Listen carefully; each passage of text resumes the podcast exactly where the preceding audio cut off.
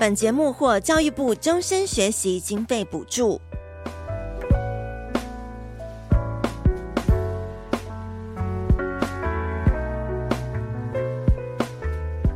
像我老公跟我讲说，他每次喝完酒的时候，他都会就是操脆冰，就是嘴巴都会。你说你活该。可是我就跟他讲说，因为呢，你酒精要消耗肝脏代谢是需要 B 群，所以他每次喝酒隔天补充 B 群了以后，他就觉得，哎、欸，我的嘴巴真的都不会裂了、欸，哎，哇，是不是？你营养很棒。嘿，我们一起成长吧。关于长大与变老的事。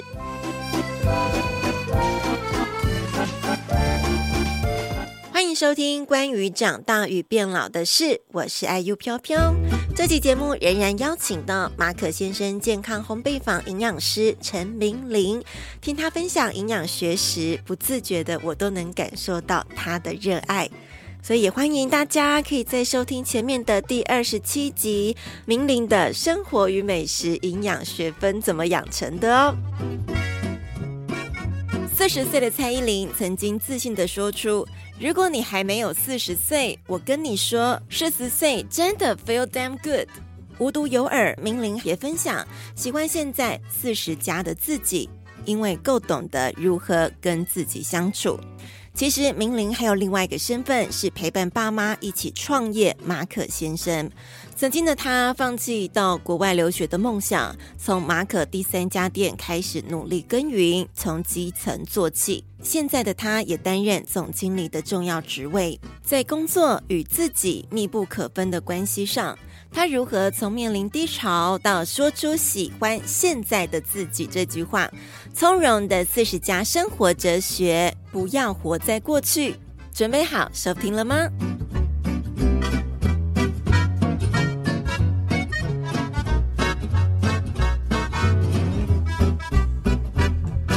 接下来呢，其实从明玲的背景来讲，是一名专业的营养师。那目前也在马可先生健康烘焙坊担任这个管理的要职。刚刚也提到明玲的这个皮肤保养得很好，除了说呢，从饮食上面的选取很重要，就是我觉得这就是爱自己的表现，不会因为就是有家庭了，然后顾老公、顾上顾下，然后还要呃事业也要自己扛。但是明玲我觉得做到很棒，一件就是爱自己的部分，觉得。这也是一件很难的事情。不过，我觉得哦，凡走过必留下痕迹。嗯，就是说，你做的所有的事情，其实我觉得，可能我的个性呢，也是比较勇于尝试的。嗯。我记得我那时候做过一个测验，对，然后那个测验里面有好多的选项，大概有二十种的选项，然后他就会说，哎，你觉得你的人生价值核心是什么？Uh. 有些人可能就是说，哎，赚钱啦，然后呃，交朋友啦，环游世界啦。然后我那时候记得，我好像挑选的就是，我希望我要有勇气，就是喜欢尝试新的，然后自由。Uh. 我觉得我喜欢我的生活里面有选择的自由，然后还有独立自主。就我觉得好像这些都很符合。我也不知道，自然而然。的就朝这个方向去，因为我觉得我想要独立自主，就是说，哎，我想要了解我自己的身体，不要变成是别人来啊、呃、照顾我、哦，我自己就可以把我自己照顾好。那可是我现在的任务又不是这样的，我现在的任务又是觉得说，哎，如果我的我自己有得到实验证明，真的是好的，对，我也也很想要，就是帮忙大家，嗯、然后让大家出去，对，都可以知道怎么样照顾自己，成为自己的营养师。这个是我觉得现在我的工作的一个目标。然后我觉得自己。也做得很开心，因为我之前呢，其实刚开始我是念语文的嘛，对，语言，我念西班牙语啊，嗯，是。那西班牙语，我觉得它也是一个很有趣的语言，因为我也很喜欢听西班牙，我觉得它的国家就是 很奔放的一个国家啊，符合你的自由。对，然后接下来呢，因为呃，在工作之余呢，我就要进修自己，所以我就考了那个 MBA 的气管硕士，嗯，管理的。嗯、对，那可是我觉得管理这这个让我觉得说，哎，原来每一个企业。的运作是有分部门的，嗯，那我觉得这如果以人体来讲的话，我觉得人也是这样。我觉得人就是一个啊、呃，一个很精密的机械，哎、欸，对，就像一部很精密的跑车，是不同的器官就代表不同部门在运作。没错，嗯，那你吃进去，比如说你加油，如果你加的油是劣质或是掺水的油的话，嗯，你的车怎么会动？是，那如果你长时间这些坏的东西在你的器官零件。难道就不会受损吗？嗯，所以我就心里就想说，哇，原来气管是这样环环相扣。那我用到这个呃营养的时候，我就自己也会有这样的想法，就是说，哎，我每一个部位，我会想说，哎，每个部位需要怎么样的营养，那我应该要做怎么样的分配。那后来呢，因为因缘机会之下，其实我会念营养呢，也是有一个很大的原因，就是那个时候，呃，我生完小孩，嗯，然后这个小孩呢，其实，呃，我们老大。不是很好照顾。我们老大是二月十四号生的，情人节，对，情人节礼物。可是他也不算礼物，我觉得他这辈子可能也是来修炼我的。那时候生完他的时候，我自己那时候很年轻，所以我就觉得说、嗯、啊，为什么要坐月子？然后我也觉得，我就完全都没有坐月子，走西西方派。对，而且我又觉得说，哎，我马上，我觉得我自认觉得对自己是很了解，然后、嗯、那我就觉得想要赶快回到职场工作，然后想要赶快恢复身材。然后想要就是一切就是恢复到之前呃少女的这个所有的样态，对。那这一切呢，其实让我吃了很大的一个苦头。天哪！嗯，因为那时候我都不懂，以前我都我就说没有学营养之前，我觉得吃这样就够了。然后我觉得已经这样很营养，而且那你刚刚讲那时候很年轻，就觉得自己都可以，自己都可以。嗯。可是后来其实我那时候的观念都是错的，所以我后来那个时候有一个很严重的产后忧郁的时期。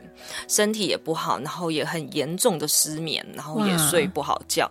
那还有就是头发也掉得很厉害。哦，对，你要说产后很容易掉发。对，最主要就是哦，那个产后忧郁真的很惨。也因为这样，我后来才接触到营养。那时候我刚开始就觉得，哎，为什么每次医生都会告诉你说，哎，你你就是产后忧郁啊，荷尔蒙的起伏啊，那所以你就是呃睡不着就开镇定剂给你，安眠药给你。哦。如果说你那个。另外一方面，你就去补一些什么样的那个营养剂或什么的。嗯、可是我都觉得说，哎，这我都觉得说，哎，这些到底对我的身体造成什么样的影响？那我又不想要，就是因为一直睡不着，半年都睡不着，真的很痛苦，嗯，真的很痛苦。那我有时候睡觉的时候都会惧怕，你知道。因为，因为睡不着，对，失眠的人就是你要睡觉的时候，你会怕你睡不着，真的那个那个经验。那我的小朋友那时候又很难照顾，所以我就就常常哭啊，半夜、嗯、哦，所以那个我后来就到决定要做一个啊。救自己的决定，对，就我就到那个营养系说，哎、欸，我想要旁听营养系的课，因为我想要了解，救自己，然后就跑去修修去找营养系。那时候我也没有修哎、欸，那时候我就是想说，我就是要去旁听一下这个学营养到底对我们身体有怎么样的帮助，我想要自己了解自己，然后自己诊断自己这样。可是没想到我一踏进去的时候，我就觉得哇，我觉得营养好神奇哦，对啊，而且我觉得如果你懂这些知识，其实这些知识对你来讲都不难，嗯，然后你不知道的时候，像可能有些保健那个啊、呃，保健直销公司啊，都讲的非常非常的厉害，这样子。可是其实它其实就是你基本上的一个生活上形态的调整跟食物的选择而已，分量的控制就这么简单而已。那我就很想要把这个学好，所以我后来考了那个呃保健营养系。哎呦，我跟你讲，我我的时间利用其实都非常宝贵的。就是 我怀第一胎的时候呢，就嗯、呃、那时候考了日文的检定，然后第二胎就考了这个保健营养师。天啊，你怀孕还可以去考检定？就觉得怀孕期间没有没有办法趴趴走，所以就想说来充实自己。然后第三个呢，就是考营养师，是对，而且又是在。产后忧郁的那段期间，哦，产后忧郁那个时候又要哺乳，然后又要念书，所以我觉得那个时候真的付出了一个很大的。你没有怕说把自己逼疯吗？你就已经很忧郁了。我觉得那个是，嗯，也对耶。其实我现在老实讲，我要很感谢，就是我身边给我支持的人，嗯、就是我觉得我身边的神队友真的给我很多的正能量。嗯、因为我而且也因为走过这一段，我知道忧郁的时候不是那一种说啊，你不要难过啦，然后就就不会难过了，没关系啦。轻轻讲这些话，对这这个。都没有什么帮助。那如果讲加油呢？加油也是没有帮助，而且更伤心。不是会觉得好有压力哦，我会觉得说我没有振作是我的错啊？为什么我会不快乐这样子？然后我也想要开心，可是你就会一直落入那个人家说蓝色的大门、蓝色的漩涡里面。因为我那时候真的有一个很深刻的体会，而且我那时候又体会到一件事情，就是生理影响心理，心理又影响生理。嗯，就当你那时候是心理的状况，你就是吃不下，因为你睡不好。你就吃不下。嗯、那你吃不下，你的营养失调都没有进去，你会，你就会造成更多的，就是，比如说像，呃，我举个例好了，比如说你血糖低的时候，嗯，血糖低其实是我们身体在自己自救的一个反应。嗯，那你血糖低的时候，你会怎么样？很多人就是会心慌、嗯、手抖，对，然后会觉得有一点恐慌的这一种情绪发生或焦虑。然后你那个时候，你告诉他说：“你不要紧张啊，你不要焦虑啊，你干嘛那个更焦虑？”对，可是 其实那个是生理的状况影响到你的心理了。是有些人会。分不出来，所以有些那种嗯，就是有些忧郁症的人，有时候要看一下他的饮食是不是他的营养素是失调的，嗯，有少了某一部分的。营养成分，然后导致他身体出状况。对，就是他的生理现象。比如说，你钙跟镁是很极度缺乏的人，因为我们知道钙跟镁是一个神经传导的一个元素。哦。所以，如果你缺了这个的时候，你会觉得说，哎，你怎么好像都会有很容易心惊，然后恐慌这样的感觉。嗯、那如果被人害，可能对。那还有一个，比如说像呃呃，你缺铁，嗯，你缺铁，其实铁就是一个你身体运送氧气的一个很重要的媒介。嗯。所以你缺铁的时候，比如说女生生理期过后，不是很容易脾气暴躁吗？啊，会。那个有时候是你身体的能量不够，然后他就是心跳会有点稍微加快，会希望说，哎，我身上缺铁，所以我的氧气量不足，那我可能会心跳有点加快。嗯。那那个整个人就觉得好像有点急躁起来，那影响到你的情绪，就很容易就会觉得很焦躁。嗯。所以你看我讲这些现象，如果你懂的话，那你就知道事出必有因。对，就是这样。然后有时候像我也是，像我。老公他每次喝完酒，然后就跟我讲说，他每次喝完酒的时候，他都会就是臭嘴冰，就是嘴巴都会。你跟他说你活该。可是我就跟他讲说，因为呢，你酒精要消耗肝脏代谢是需要 B 群。Oh. 所以你把你的 B 群都消耗掉了，那你的 B 群呢？其实对于你的细胞黏膜的修复是有帮助的。它就是在你的那个嘴巴、嘴角啊这些。嗯、那你如果补充 B 群，他就补，我就跟他讲，他说他每次喝酒隔天补充 B 群了以后，他就觉得哎、欸，我的嘴巴真的都不会裂了哎、欸。哇，是不是？你营养很棒，感觉大家听完要说，哎、欸，我是不是来念一下营养了？就营养系爆棚。哎、欸，我真的觉得自己学这个，我就觉得真的好棒哦。所以我那时候去旁听这个课的时候，我真的是一头就栽进去营养，然后我就开始从，因为我觉得营养就是讲，你知道了这些元素以后，你就会开始想要了解身体的运作。那身体的运作，你就会学到生理学。嗯，生理学就是，比如说，哎、欸，我们的胃的那个黏膜代谢大概是一个月，然后呢，呃，我们的那个 好神奇哦。对，然后就比如说像我们的呃能量消耗吸收呢，大概是怎么样的时间点还是好的？所以像这种很多，你把它串联起来，然后又你又懂得食物怎么样。给它，那我觉得整个这样连贯，我真的觉得，我真的这几年我观察下来，我觉得我比我那时候啊、呃、十几岁的时候，嗯、虽然那时候身材保持的很好，然后都 四十几公斤，可是我觉得那时候其实是不健康的。那我瘦的呢，也瘦的没有很好看啊，哦、因为你会觉得你的，的对你的皮肤感觉是没有弹性的。嗯，然后对，也像你讲的，就是头发是干的。哇，哎，感觉营养这个东西可以变成全民通识课，哎，对啊，就每个人都应该要知道自己身体的状况。我觉得基础的就是应该要知道，嗯，所以我就想说，如果等我比较有。呃，空闲之余，我真的好想要，就是陈老师 就很想要分享一些简单的生活营养学就好了。嗯，因为其实营养分很多，像人家就是说，哎、欸，像有什么分子营养学啊？嗯、是，因为我们人体最小的就是在细胞嘛。对，那细胞就是分子组织。对，细胞组织。嗯、那我觉得讲到细胞，就说，哎、欸，刚才讲到说，为什么皮肤会不好？皮肤会不好，里面皮肤里面就是有一些细胞。那细胞里面，细胞膜它在呃血液里面流通的时候。它其实一层膜不溶于水，那一层膜其实就是油脂做的啊。所以有些人就说要补充油，可能最近看到很多化妆品啊，说哎、欸、你要擦油擦油，对但那个是外部形式的，这是外部膜的。嗯、可是它其实也是会吸收，嗯、像我们就说地中海饮食里面的橄榄油，也常常会被拿来做保养品。啊、那人家说埃及艳后啊，他听说他以前就是整桶的橄榄油淋在，对泡油是不是？对啊，欸、很懂哎。所以这个其实是有帮助。哎，不过如果说你擦，比如说你你自己看嘛，你如果是那种橄榄油，你抹在皮肤上抹一抹，它就会吸收。可是如果你是那一种就是呃沙拉油，嗯嗯，你抹在那个皮肤上，你会觉得它一直就是滑滑的，然后吸收不了。哦，油的种类还是有差，有差。那因为它是经过化学结构，然后去精致它，那所以我们这个啊、呃、那个人体的酵素其实是没有办法去吸收。嗯、我觉得这个跟那个抽油抽油烟机也是一样，比如说你的抽油烟机，如果像我们家是用橄榄油，你会发觉抽油烟机里面的油很好擦拭。嗯、那如果你是而且比较不会有垢，对，如果你沙拉油的话，你会觉得抽油烟机好像一层很黏、很黏、很黏的油，对对对，然后都没有办法把它呃那个擦掉，擦拭掉。呃，那吃到肠胃道就是一样的，它也会黏在你的肠胃道，有这样的现象。你吃什么东西也会影响你的这个厨房。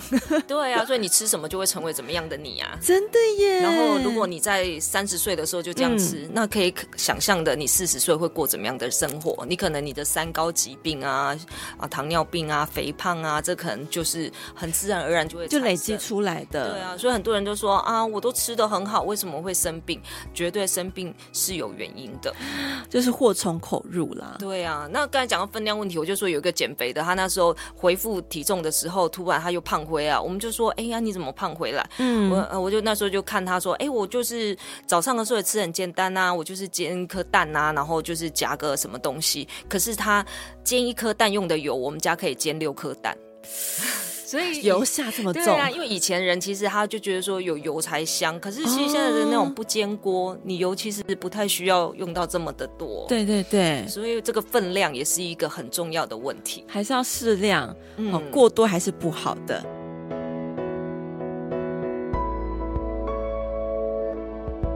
再从明伶的这个西班牙语，然后后来到了 MBA 气管保健营养所也，也也取得了这个营养师的执照，成为一名营养师。其实对你来讲，就是这么紧凑的一个这个学习过程，到现在为止，就是你停不下来想要去做的一件事情。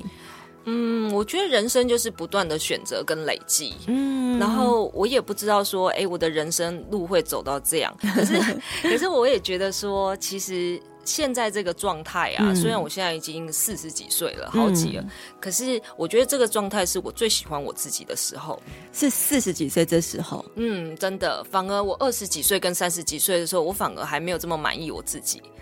是因为成就上吗？还是也不是？我就觉得说，哎、嗯，我觉得现在自己有你更了解自己了，嗯，为自己找到一个生活的方向，然后还有就是说，你懂得怎么样照顾自己。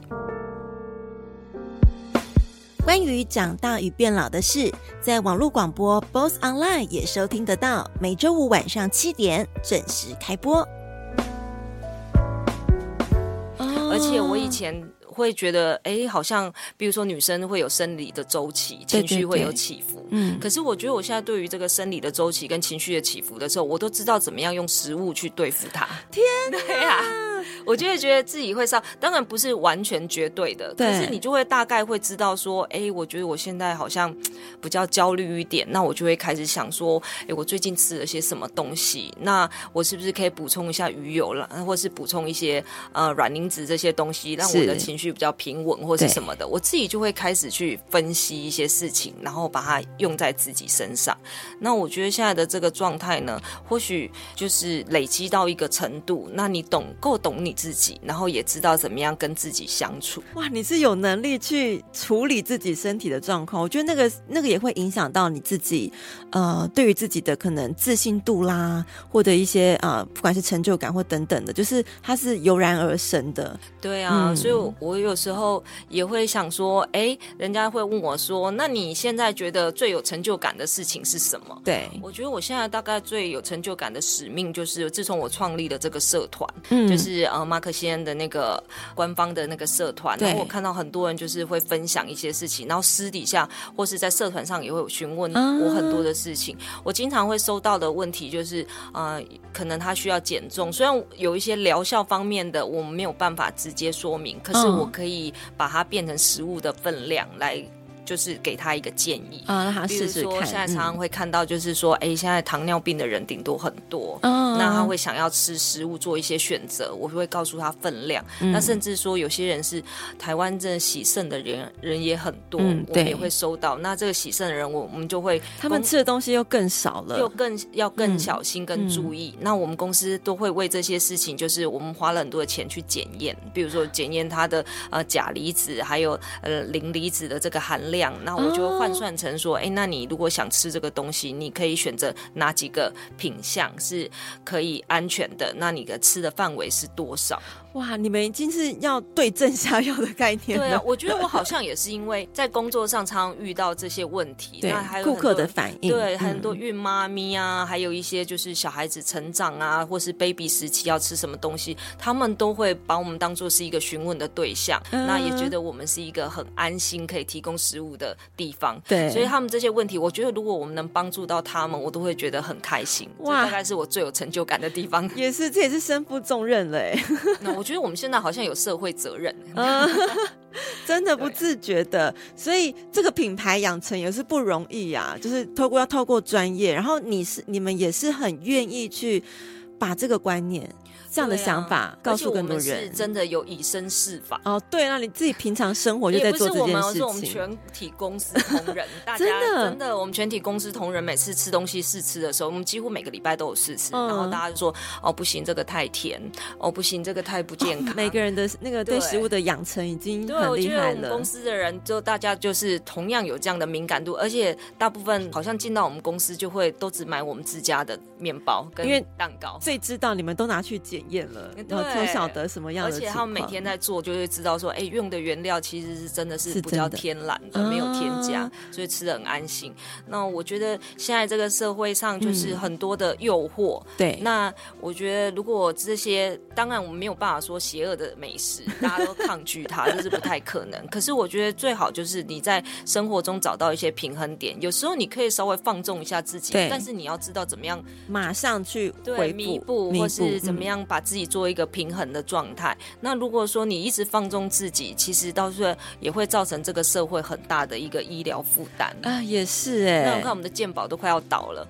最近最近好像有回正啊，对，有回正一点。可是我是觉得这些医疗的这个呃，医疗人员也是累呀、啊，每天都要看，啊、然后这些药物啊的使用支出啊，嗯、也是一种很无形的一个负担啊。对，那如果你大家都多做一点，就是可以多照顾好自己，那我们是就这个社会资源就可以少负担一点？是。那还有就是说，如果我们大家都可以吃比较天然的食物的话，那我们也可以帮助在地的一些呃、嗯、一些农作物啊。他们也可以有比较好的发展，也是。那其实就是跟大家讲，如果你不管什么时候有吃那种比较美食，然后它是比较属于精致型的，嗯，就像我们明明讲到，你隔天马上可能就来一点调整，调一个调整。像很多人讲说，比如说他前一天晚上吃的大餐，他隔天就是上健身房，哦、就是这样子的概念。你至少要帮助身体一点点。嗯，对。嗯、那如果说像这种呃减重的人呢，运动跟呃，那个呃，饮食方面呢，人家说刚开始应该是七分吃三分练哦，oh. 可是当你已经减重有成的时候，对就变成是三分吃七分练，就等于说你运动要多一点，然后可以把它 keep 住，让你的那个啊身体的代谢永远都还在高峰这样。可是之后都要七分练哦，我想到觉得好害怕。不会，其实我觉得很多食物身体也会习惯，身体也会习惯。还有就是说，很多食物其实也可以增加你的代谢哦。比如说，你就不用那么累了。辛香料的东西，比如说洋葱啊，然后还有一些可以帮助你燃烧。有很多就是呃调味料，像辣椒啊这种，都是可以帮助你身体的，就是代谢再多一点啊。所以反而还可以去摄取这些这些食物，帮你身体再多多燃烧一些。哎，这也是很大的美感哎。对啊，而且有很多人说，呃，吃东西的选择，比如说碳水化合物跟蛋白质，其实消耗蛋白质的热量会比碳水化合物还要多一点，所以人家就有后来就变成是吃肉的那个减重嘛。哦，对。可是全吃肉。对，可是这个也不完全是好的，因为吃肉其实肉吃多了，它的代谢，碳的代谢是肾脏，肾脏会有一些负担。那我们就是要平衡，可是至少会让你知道，就是说你在选择方面，哎，你就会知道，你如果你要选择，呃，你要减重，那你晚上你你最好是吃一颗水煮蛋。跟你吃一碗白饭来讲的话，吃水煮蛋它饱足感比较多，然后它的热量又会比较少，那还有它的那个消耗能量也会帮助你比较多。你如果知道这样的话，你就知道怎么选择。天哪，好，我们期待陈老师开课。好，我们刚刚听到呃，明玲分享那么多，其实不管是她在事业上的成就，还是她在营养学分这样子有很多很棒的一个累积，大家可能觉得就是明玲这样子的人，感觉好像是四平八稳，然后每个都发展的很好，然后现在就是呃如沐春风的，但总会有遇到你那个觉得应该很低潮的时候，或是很落寞的时候。除了你刚刚提到产后忧郁症，嗯，但是在其他的呃人生阶段，你有遇到什么样的挫折吗？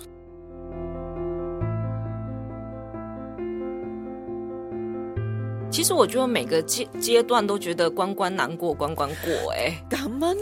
对啊，因为比如说你看我那个小孩子，我每个小孩子都是寒假跟暑假生的，每次在养小孩的时候，我觉得我的时间都是非常压缩的。是，那最失落的时候，其实我觉得那个产后忧郁是我人生的一个真的很大的，就是一个啊一个挑战。你是完对啊，因为完全没有遇过啊。对，嗯、而且。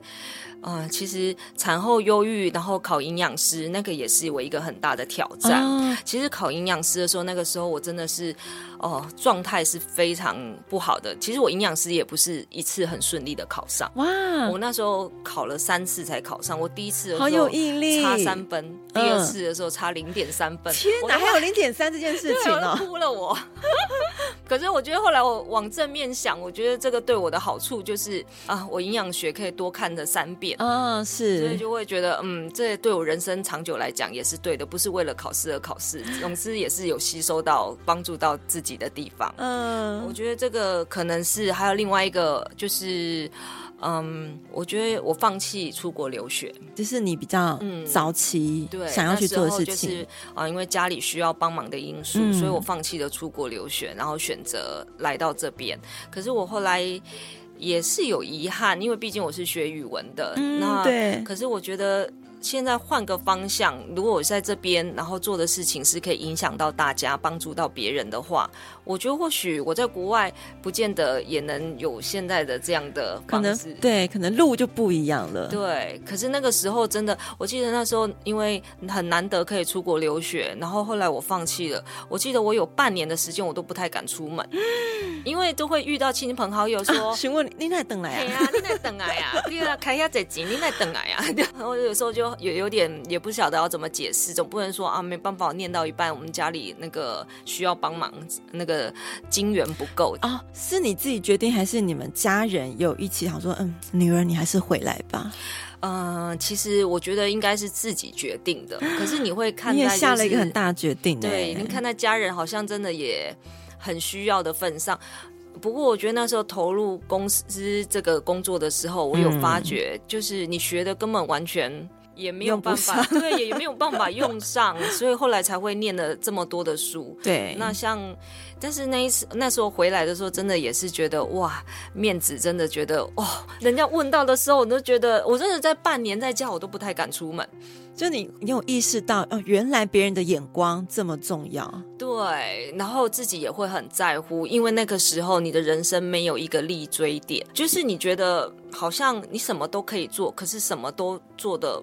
不好，对，对未来不确定，对，对未来又不确定，然后对过去又没有好的底气让你撑住，呃，那个时候真的是蛮彷徨的时候。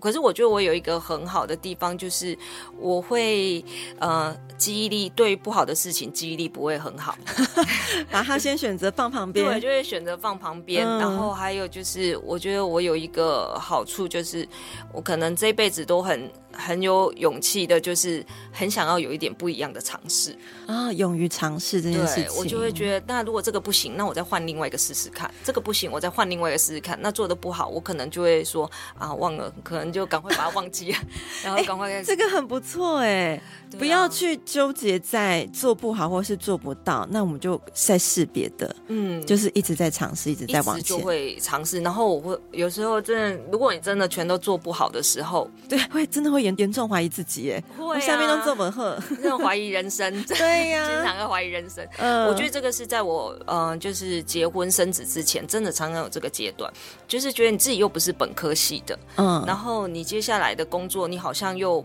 想把它做好，可是好像又不够好，嗯，然后你之前。过去又没有很好的底气，好像让你好像有什么样的才能，或是怎么样的专长，所以那个时候真的就是，嗯，有过了一个蛮低潮的时候。这个时间点大概也是不是也快？从你就是回国后，然后到企业整个比较有起来，你这个犹豫的时间，然后念完研究所哦，一直到念完研究所，哎、嗯，我那时候念研究所的时候花好久，人家研究所念两年，对，我研究所念了四年。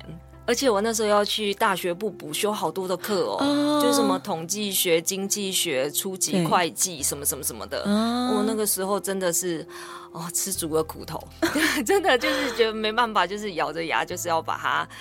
就是把它重新修过这样子，是，所以那时候我觉得这一段路也是真的走的让我呃很没有自信，然后又找不到方向。嗯、可是当我研究所毕业的时候，哎，那时候公司都用在公司里面的时候，我突然觉得说，哎，好像逻辑通了，嗯，就觉得打开了，对，就觉得逻辑通了，公司应该要怎么样的安排，然后事情要怎么样的策划，好像比较顺畅。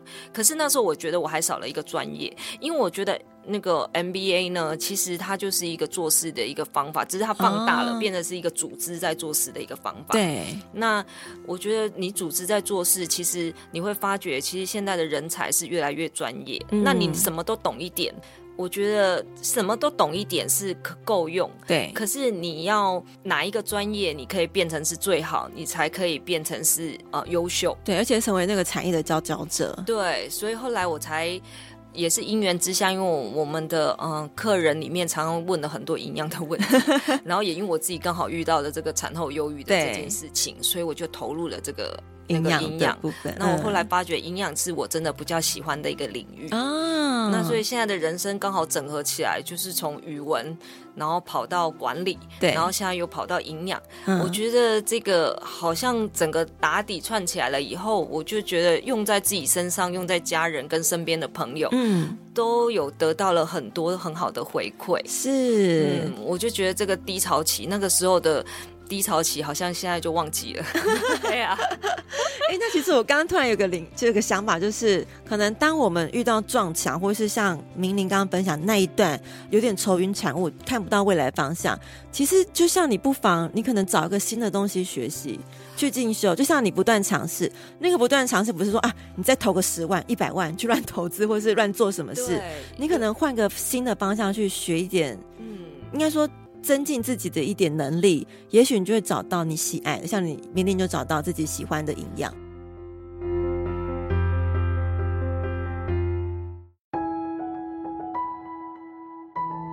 对，不过我觉得在那一段时期的时候，嗯、我每天都会会写日记，为自己打气。哇，真的，我那时候都会告诉自己，我有时候我记得我常常写一句话，就是说，嗯、啊，没有关系，不管这个世界怎么样，你一定要为自己发光发亮。写越多，这样子很有希望、很有盼望的东西。对，可是那时候你写的时候，你会觉得说，啊，写这个被人家看到会笑死。然后你也，可是我自己真的觉得说，不管怎么样，我就觉得我要为我自己发光发亮这样。然后、嗯、后来慢慢的这几年来，我就突然觉得说，哎，我好像是走在这一条路上。然后我就觉得，哎，自己真的有影响到一些人。对。然后我就觉得那时候不管，因为那时候可能人家会质疑你啊。我觉得以前工作的时候也是真的很好笑，就是就比如说我连去一个银行存款，然后银行存款的时候，人家就说啊，那个啊，你要找谁啊？我说我要找甲存小姐。那我不知道甲存就是 存钱的那个 甲存那个账户，我真的完全没有概念哎。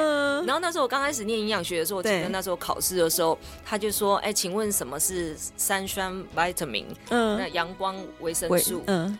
那时候我也不知道什么是阳光维生素，有这种东西嘛？我好像不知道填了一个什么东西，原来那个就是维生素 D，耶，yeah! 真的，完全就是完全都没有概念的。然后我觉得现在可以就是完全这些慢慢慢的都补齐了，所以我就说现在这个状态，我觉得也是。你怎么样做选择？人生就是你不断的选择跟累积。好棒哦！看到你这么有信心，然后很开心的对自己说这些话，所以会让旁边的人听到的人会觉得啊，我自己也要跟着你一起发光发热。在节目尾声，我要请明玲跟你现在的四十加说一些话，然后还有我们的听众朋友，也许他现在呢，呃，也是面临可能到这个。尤其我觉得女生可能到了四十岁，有更加的一些彷徨、焦虑。对、嗯，我觉得女生到四十岁的时候，真的是一个人生的一个关键点呢。因为那个时候，其实你的人生好像是一个折返点哦。就是比如说，有些人可能在这个年纪的时候已经生完小孩，或是没有生完小孩。是，然后四十岁的时候，你可能已经决定这个事业，或是这是你最后一次决定要不要转职。嗯，要不要做一个人生重大改变的时候？对，然后还有就是说，哎，你的一些人生的那个呃规划，甚至你的金钱能力，在四十岁是不是可以支付你应付你往后的这个生活？嗯，是。所以我觉得四十岁真的是一个，呃，老实讲，真的是会让人家会有点焦虑、焦虑跟彷徨的那个年纪。嗯，可是我觉得不管怎么样，我觉得都要，嗯，四十岁要学会就是。看淡别人的眼光，然后把重心挪到自己的身上来，因为你已经四十岁了。其实你再怎么样做，别人在说的任何的话，其实都是自己做决定。嗯。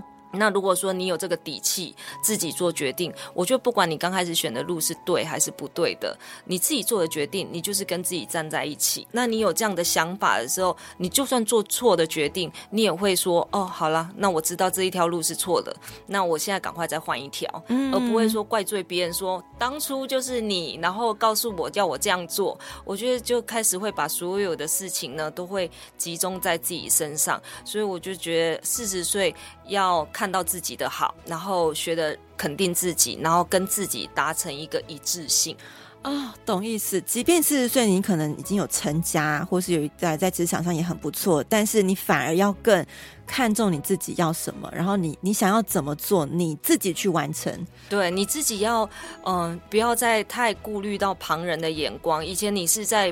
别人的眼光去看到自己是什么样的样子，嗯，可是你现在四十岁，应该是你自己决定你要活出什么样的样子，嗯，是，所以我觉得现在真的就是我觉得比较自在是，如果人家说啊你做的不好怎么样，我就以前我可能会很生气，就觉得说 我哪里不好，对呀、啊，你看到我哪里不好，然后我觉得我很有好胜心的想要证明这一些，可是我现在就觉得你觉得我不，你觉得我不好，那是你觉得。但是呢，虽然我自己评断一下，我觉得真的好像做的不够好，好，那我有什么办法进步？那我就自己去走，我也不会在乎说，哎，一定要用你的分数来打在我身上。啊，对，这样省了很多情绪上的纠结。那些时间、那些精力，可以去做更多很棒的事情。嗯，就不要再消耗能量在这些别人对你的评价上，你就把所有的重心就放在自己。那还有一个就是说，我觉得四十岁以后真的要享受当下。因为年轻的时候，我觉得你都是活在远方，就是我未来想要干嘛？对，我未来想要怎么样？然后我都会说，嗯、哦，等我怎么样怎么样了以后，我就要 去旅行。等我怎么样怎么样以后呢，我就想要买一件衣服给我自己，怎么样的？嗯、我觉得现在就不会这样想了。现在我就觉得我想要做就这样做。可是我也告诉我自己说，也不要活在过去，因为很多人就会觉得他是活在过去。我觉得我以前好棒哦，我以前怎么样？我以前的身材那么好，可我生了小孩以后，现在可能没这么好了。嗯就会活在过去，然后就一直很想要回到过去的状态。